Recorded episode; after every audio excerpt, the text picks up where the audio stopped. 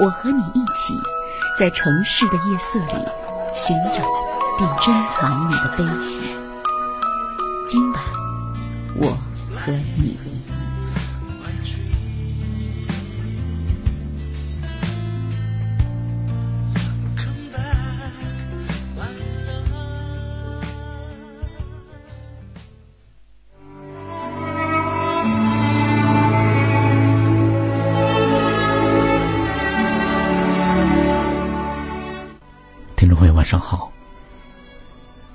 频一百点六中波幺幺二五，武汉经济广播。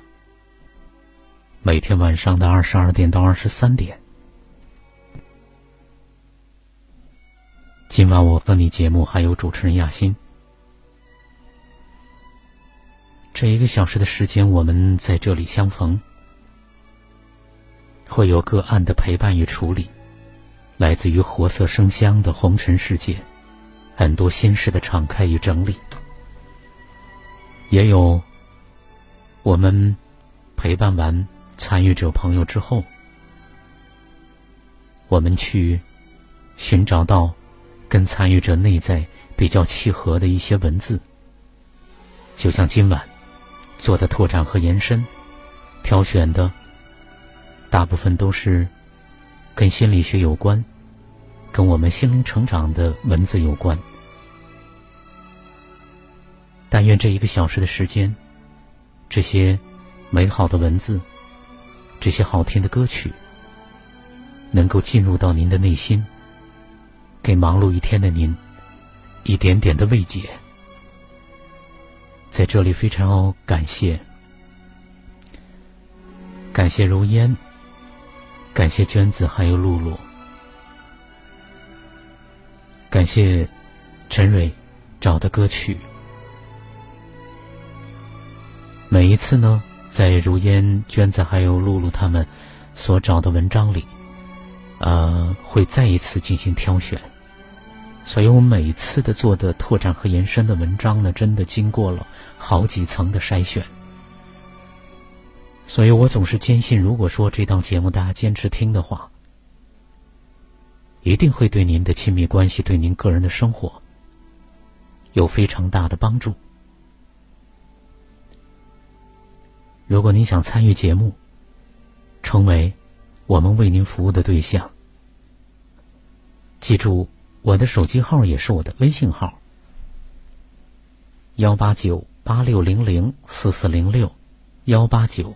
八六零零四四零六，在您加我微信好友的时候，别忘了把您的真实的姓名附送过来。幺八九八六零零四四零六。同时呢，我们节目的公众号是我们节目的名称，在微信公众号里搜索“今晚我和你”这五个汉字。如果觉得好。请朋友们在您的微信圈里进行推送。第一篇呢是周丽媛的《别顶着孝孝顺的帽子，把父母放到炮口》。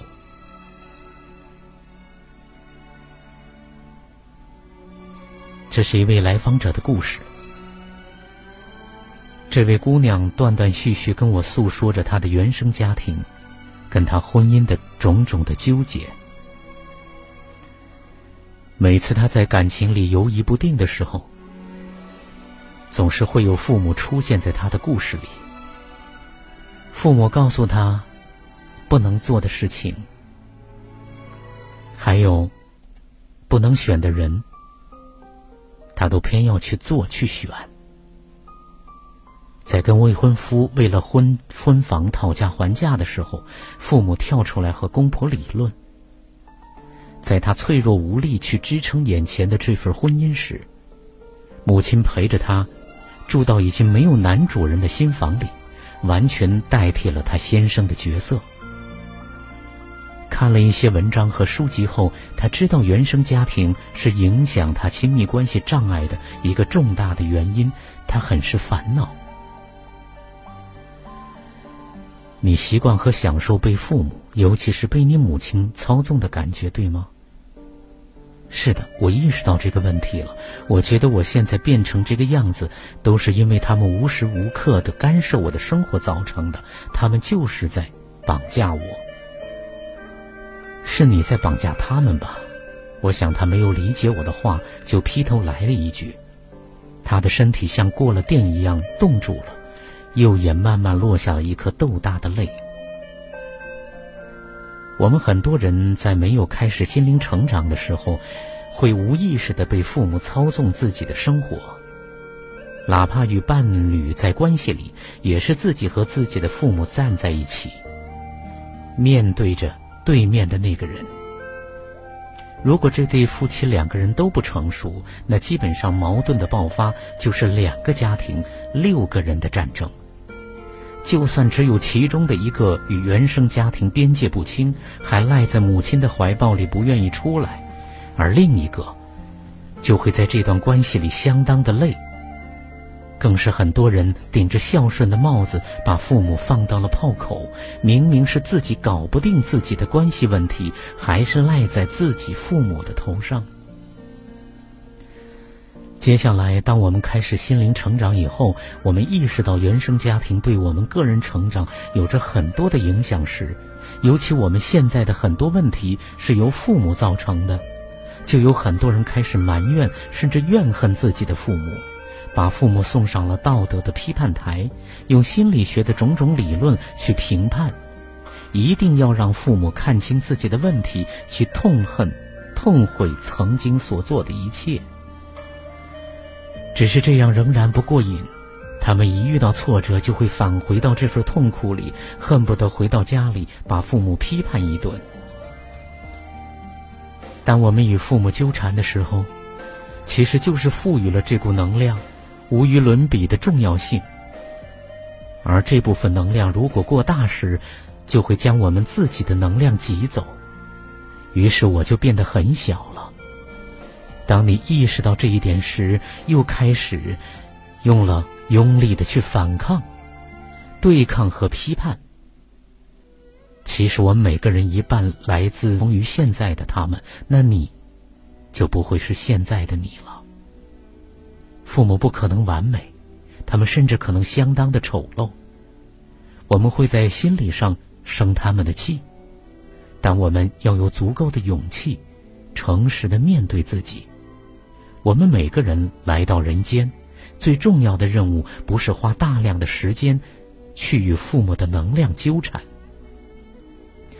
生命的魅力就在于生生不息，代代相传。如果明白了这个道理，那就去做，别拿父母当幌子，别在父母当年给你造成的创伤里耍赖，更别拿父母当枪使。就算他们自己愿意，你去这样做，错在你，也不在他们。你的首要任务永远是活出独一无二的自己，从停止绑架父母开始。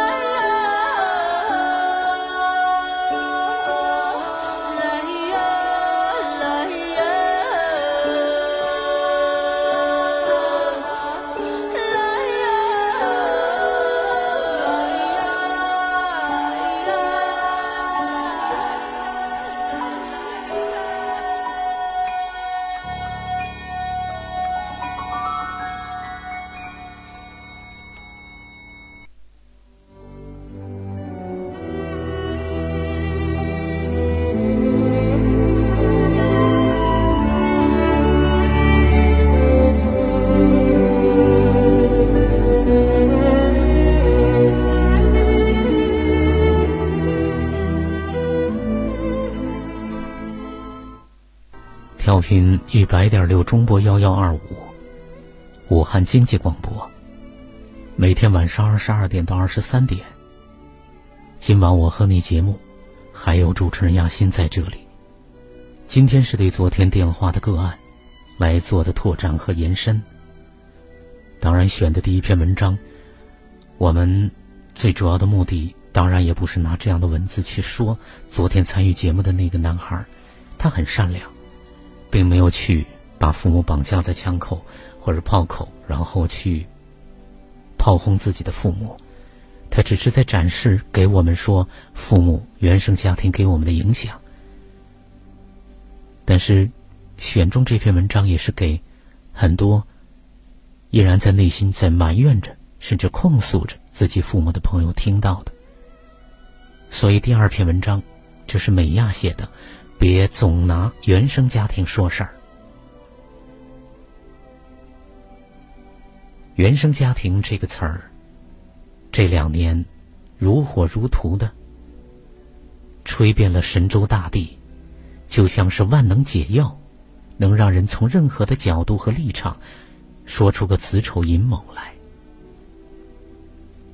自卑是因为打压式教育，焦虑是因为。高要求教育，内向是因为强势教育；混不吝是因为缺乏关爱的教育；混不好是因为没有健康的人格教育。其实，心理学上原生家庭的概念和内核，本只是让人通过原生家庭的剖析与父母达成和解，那么也会与童年的自己和解。达到自我认知的完善，再以这样的健康人格去惠泽后代，这才是心理学运作的良性的循环。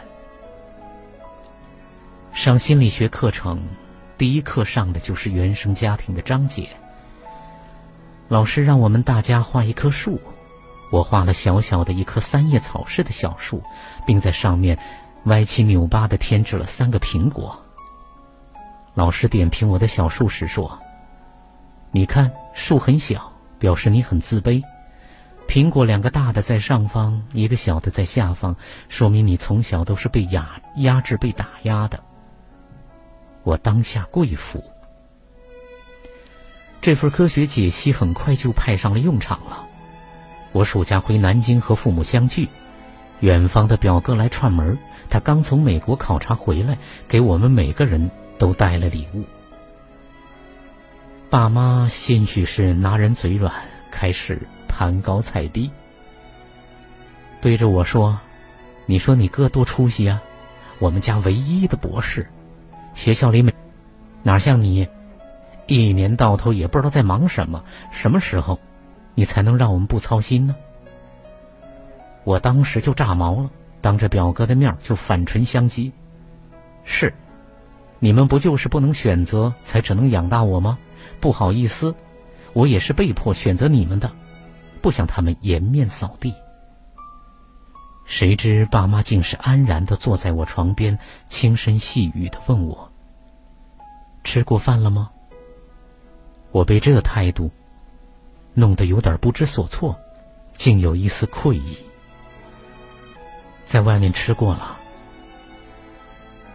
在紧接着的尴尬沉默中，我索性先发制人，指责从小他们喜爱在外人面前博得我一无是处。如今我做什么都如履薄冰，自怨自艾，就是因为原生家庭种下了自卑的因。我爸妈听得目瞪口呆。我们只不过在外人面前要谦逊，可是谁不晓得你是我们的骄傲啊？你是不是读书读傻了？要说前两句还能平消怒气，可这最后的一句，又前功尽废了。我扔下了一句：“和你们无法沟通。”然后就蒙住被子，再不言语。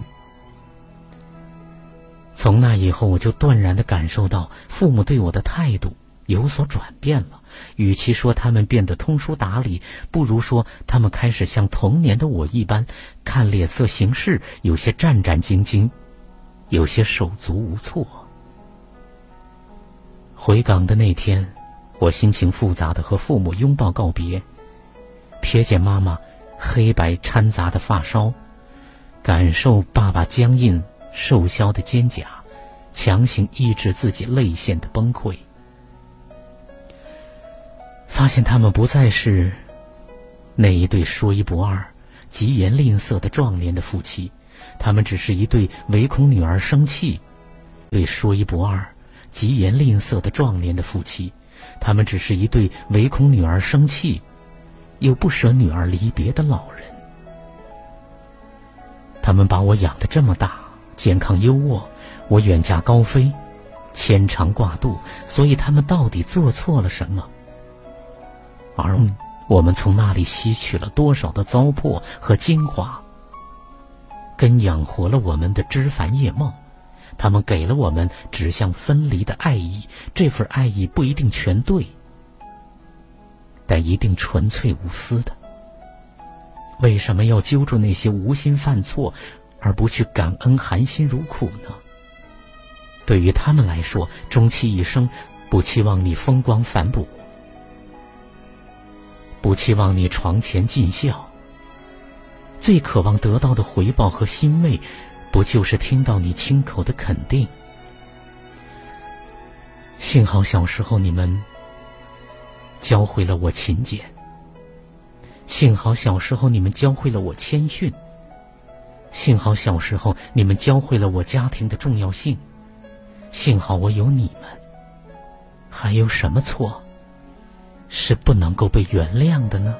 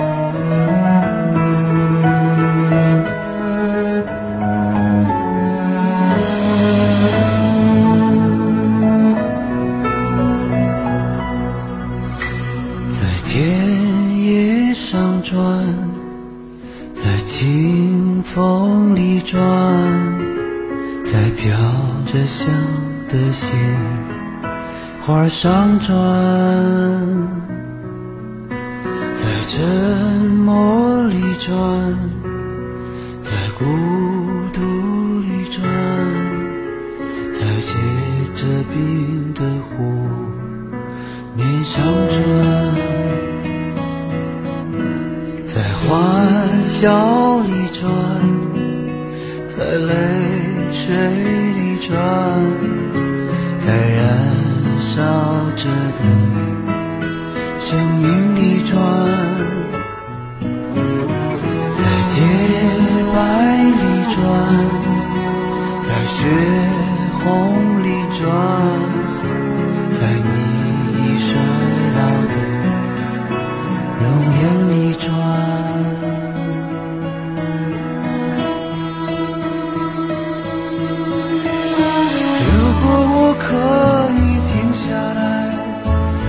想把眼睛睁开，看着你怎么离开。可是我不能停下来，也无法为你喝彩，请你把双手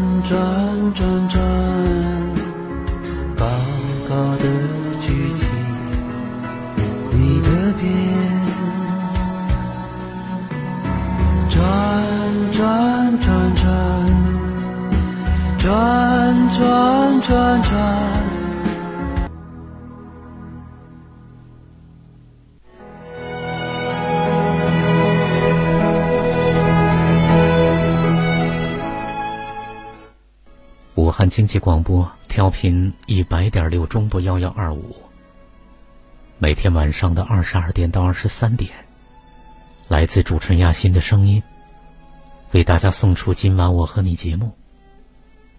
今天是对昨天电话的个案做的拓展和延伸。第二篇文章选中它是因为他在文章里说到了说到原生家庭这个词儿，我们其实是要透过父母。透过过去的岁月，察觉我们在无名状态下发展出来的所有亲密关系的模式，然后慢慢去和父母和解。当然，这篇文章所展示的，我想恐怕这个作者都没有明白，如果没有前妻他和父母之间那场来自于情绪的一种宣泄。因为在这样的情绪的宣泄当中，他把过去的这样的自己呈现在父母的面前，就像在我们的团队里，我们并不，并不是赞成这样的宣泄，我们在慢慢学习该如何如何的去如实表达，然后呢，才能够有后续的去和解的过程。和解它是有基础的，它来自于我们对原始的自己的情绪。原型情绪的这些，去真正的看到、尊重、接纳，然后的表达，才会有和解的可能。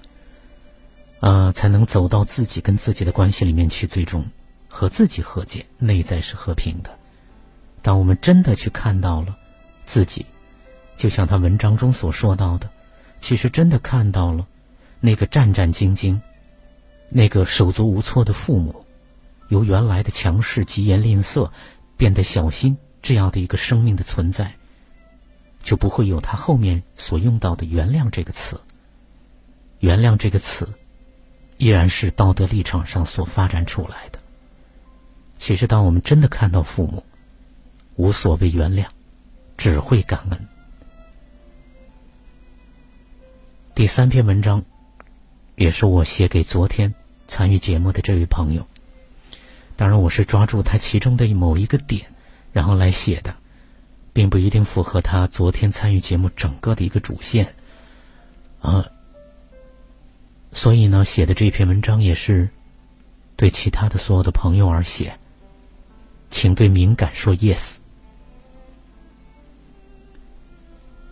在生活中，有人用“敏感”这个词语来形容你，你会很愉悦，还是有些抵触呢？所以呢，写的这篇文章也是对其他的所有的朋友而写，请对“敏感”说 yes。在生活中，有人用“敏感”这个词语来形容你，你会很愉悦，还是有些抵触呢？贬义词来使用，似乎是想太多、太纠结、不大气。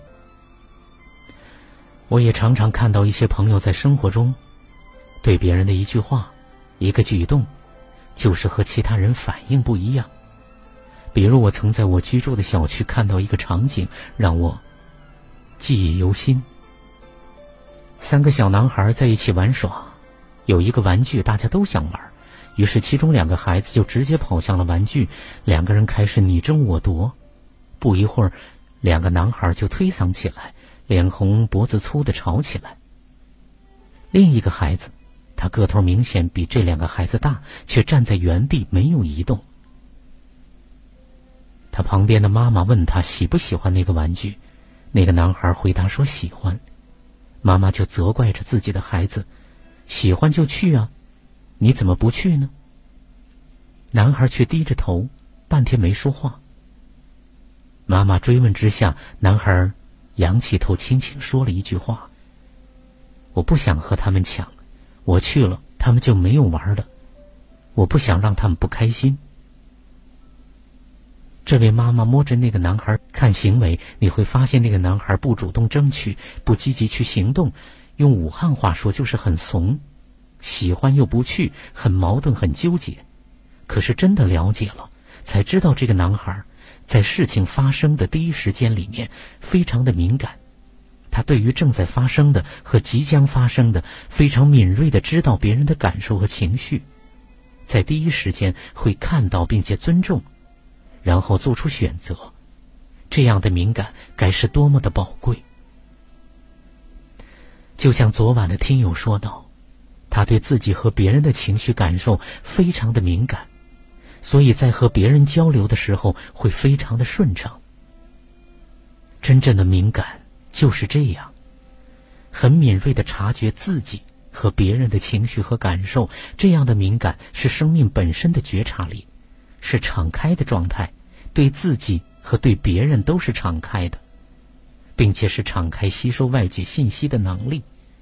是对别人内在的能量有捕捉能力的人，是为合一做准备的。有我，有你，然后我会一起的考虑、权衡和比较，再做决定。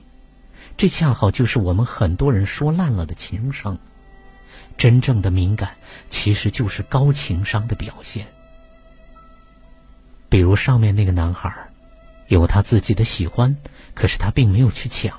而是想到别人的反应，然后就没动。虽然很想去，可是选择了安静不动。这里就有他，有别人，有自己的感受连接别人的感受这个过程。自己、对方、感受三个要素构成了完整的合一，这是真正的敏感。于是我看到生活和工作中很多沉默的生命。话并不多，可是他们是非常敏感的。他们第一时间会非常敏锐觉察到很多的信息，并且将自己的反应和感受，以及对方的反应和感受放在同等重要的位置，去尊重、去接纳、去看到，然后一起运作。于是，别人在第一时间发表自己高见的时候，这一类人总是沉默着。你能感觉到他们是有是有想法的，可是他们却在第一时间选择沉默。于不是他们怂，也不是他们不出色，不是他们没个性，而是他在第一时间在敏感的轨道上运行出合一的过程。当然，我说到的敏感，不是在我们自己头脑里面创造心理故事的敏感。比如，领导说：“你怎么还不下班？”职员心里想，运行出合一的过程。当然，我说到的敏感，不是在我们自己头脑里面创造心理故事的敏感。比如，领导说。你怎么还不下班？职员心里想，老气了。老婆心里想，老公是不是已经嫌弃我人老珠黄呢？以上的种种不是敏感本身，而是心理故事。在接受信息之后，进行了自己的头脑加工，创造了属于自己的心理故事。这样的敏感，往往和自己对自己的判断有关。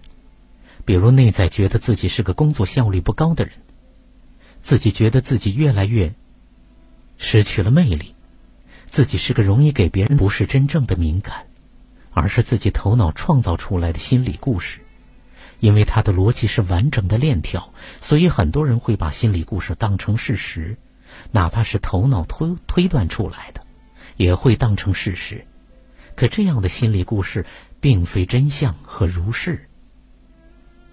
真正的敏感，其实是来自生命敞开后的对于来自自己和别人信息的准确的捕捉，然后予以平等尊重的态度进行合一完整的运作过程。这是上苍给我们的馈赠，请珍惜善待上苍给我们的这一珍贵的礼物。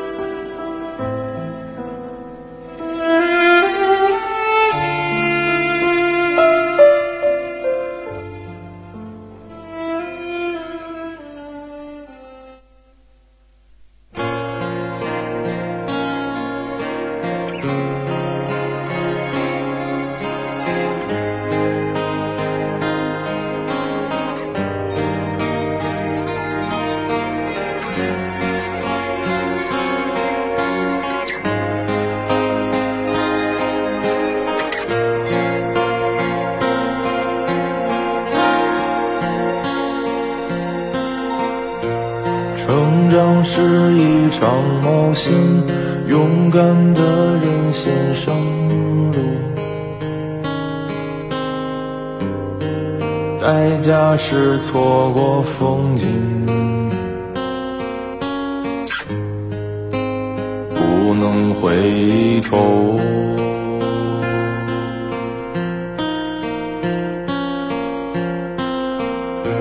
成长是一场游戏。勇敢的人先开始，不管难过与快乐，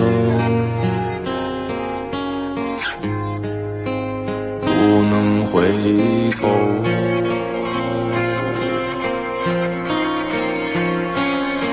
新歌在草长莺飞的季节里喃喃地。到处人潮汹涌，还会孤独？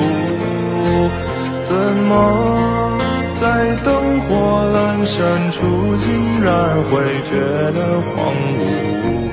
从前轻狂绕过时光。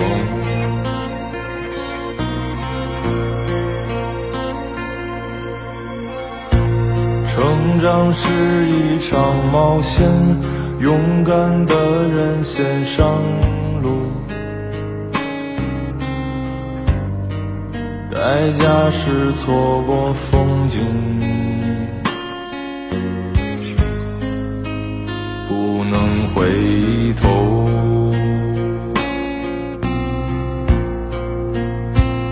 回头。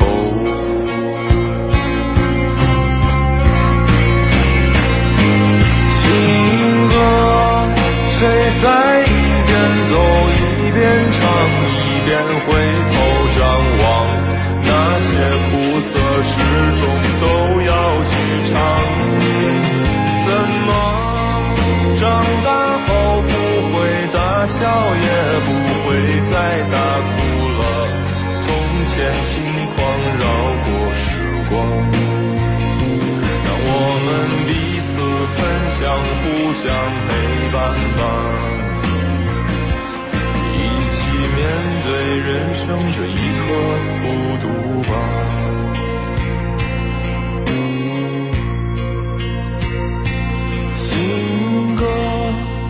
在草长莺飞的季节里喃喃低唱。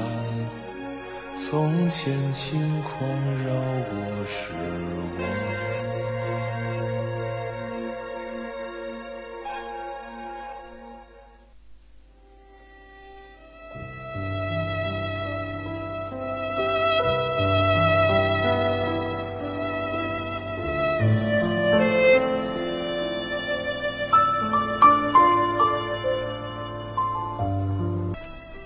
调频一百点六中波幺幺二五，武汉经济广播，每天晚上的二十二点到二十三点，来自主持人雅欣的声音。这一个小时时间为大家送出今晚我和你节目。第三篇文章说到了敏感，很多时候我们把这个词语把它贬义化了，其实那真的不是一个贬义词，甚至。它真的是生命敞开之后，处在非常应该说是一个非常美好的一个运运作的状态。它吸收，它看到，然后一并运作的过程。所以，来听第四篇文章：你最大的人生使命是成为你自己。什么是最好的人生？我们每个人都有对最好人生的定义。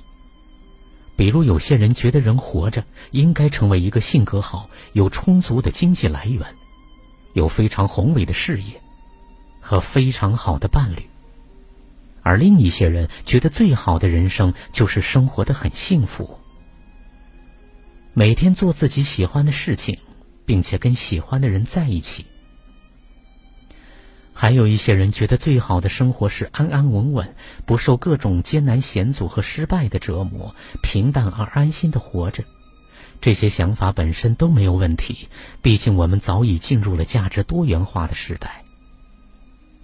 可是，当我们把自己认为是最好人生的标准强加给我们的孩子时，问题就出现了。孩子身上的确在表达着我们的基因，但这并不代表孩子像一样物品归属于我们，更不代表他们喜欢的东西或者让他们幸福的事情会跟我们一样。当我们强行的把自己的价值体系和什么才是最好人生的标准强加给他们的时候，往往会压抑他们自身天性的发展。但这件事情的确是一件我们一不小心就会犯错的事情。举个最简单的例子，假设你是倾向于井井有条、做事按部就班的人，可是你恰好就生了一个比较随性、不喜欢整理并且东西乱放的孩子。这时候，大多数家长的做法是不接纳。我是一个非常有计划、有条理的人，为什么你就不是呢？我们通常会想方设法去改变孩子，让孩子跟我们一样，成为一个有计划、按规则办事的人，但是却忘了他喜欢随性、即兴，并且不喜欢被约束的天性。这个世界上并没有哪种人生、哪种性格、哪种生活方式，甚至于哪种性格和特质才是最好的。你所欣赏并喜欢的那些特质，你的孩子并不一定要拥有。如果你不接纳孩子，会变成什么呢？这里讲一个故事，另一是发生在我身边的一位姑娘身上的。这位姑娘白白净净的，看着很让人赏心悦目。但是我没有想到，我开始让大家做慈心禅冥想的时候，她会觉得对自己友善或者说祝福是那么的困难。我们经常会祝福自己，比如说祝福我健康，祝福我安全，祝福我快乐，祝福我生活无忧无虑。这是慈心禅中。我们经冥想的时候，他会觉得对自己友善或者说祝福是那么的困难。我们经常会祝福自己，比如说祝福我健康，祝福我安全，祝福我快乐，祝福我生活无忧无虑。这是慈心禅中，我们经常我让我的父母得寸进尺了，我一直在过他们希望我过的人生，一再退让，却忘了自己需要什么。我前后换了几次工作，都是我爸爸的安排，而我无法容忍的，是我每次都还是照做了，但我真的很痛苦。我觉得他们无法接纳最真实的我，所以我一直不能做我自己。世界上没有什么比不能做自己更痛苦了。当我们不接纳自己的孩子时，他们会因为爱我们而顺从我们的想法。但把我们的标准和价值观内化了之后的孩子，会因为这些标准和价值观，跟他们内心最本真的自己的强烈冲突，日复一日的体验着痛苦、迷茫、沮丧、愤怒等等情绪。当一个人的全部的精力都被用来去调节这些矛盾时，还哪里有精力去成长、去绽放、去成为最好可能的自己呢？请接纳自己，允许自己有人生的多面。只有你对自己敞开心扉，你才能开始对自己的孩子也敞开心扉。如果你是一个喜欢阅读的人，而你的孩子恰好不喜欢阅读，请不要强迫他成为一个跟你一样每天阅读的人。因为也许虽然他不擅长阅读，却很喜欢绘画。而你能给他最好的，就是鼓励他用他喜欢的绘画，更好的表达自己，并且成为他自己。如果你对好工作的定义是一份公务员的工作，和朝九晚五清闲的生活，而你的孩子却渴望去冒险、去承担责任、去尝试有创造性和更多自主性的工作，也请你无条件的支持他。也许他想做的就是创业。而你说的公务员永远给不了他幸福，不要想当然的以为清闲一定会让他更幸福。你难道看不到吗？他在冒险和创造时脸上洋溢着的幸福。放下你所有的应该和不接纳，你无条件的爱我的公务员永远给不了他幸福，不要想当然的以为清闲一定会让他更幸福。你难道看不到吗？他在冒险和创造时脸上洋溢着的幸福。放下你所有的应该和不接纳，你无条件的爱，因为我知道，对你来说，成为你自己就是你最好的人生。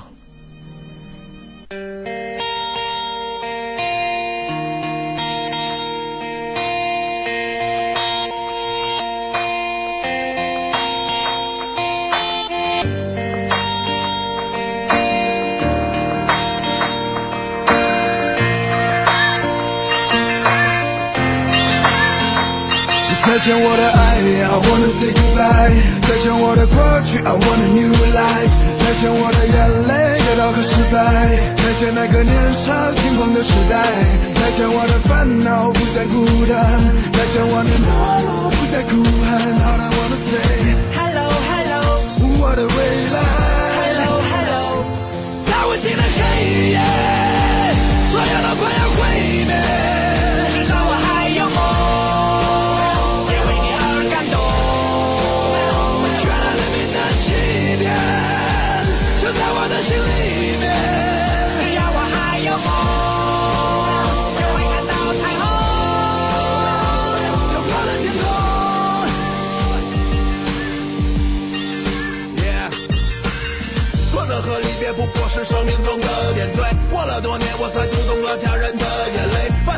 自己没有说再见的勇气，离别的伤感感染了满城的空气。失去后才知道那些有多么的珍贵。亲爱的朋友们，是否已经展翅纷飞，不飞到高处，怎么开阔自己的视野？你已经长大了，快告诉全世界！外面的世界散发着强大的磁场，诱惑着每一双即将张开的翅膀。热恋的火在懵懂中凶猛的燃烧，美丽的火花在恋人环绕。这过程很美，尽管有无奈和失落，刻骨铭心的爱，过尽管来的并不是我。如果没有离别，如何学会承受打击？如果没有跌倒，如何能够学会爬起？所有的快要归。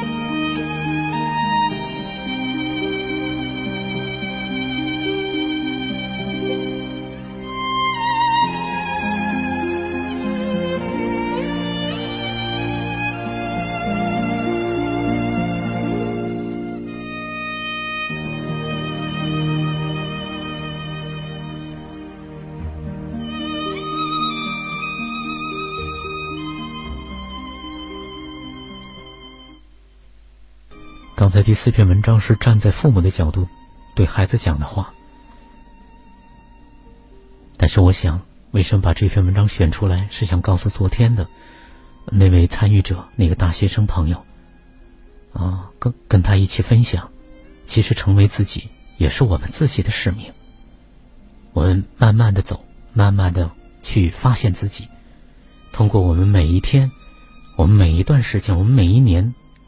所呈现出来的自己，我们去发现自己，然后我们去了解自己，然后去成为我们真正的自己。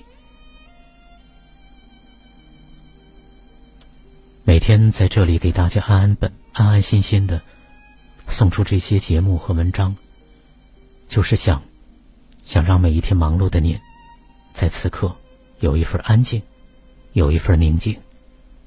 主持人亚欣在这里感谢大家的收听与陪伴。这里依然是武汉经济广播，接下来是另外的精彩内容，不要离开。每晚十点，武汉经济广播，请在这里安坐，脱下一身繁重的奔波。今晚我和你，给你我最专业的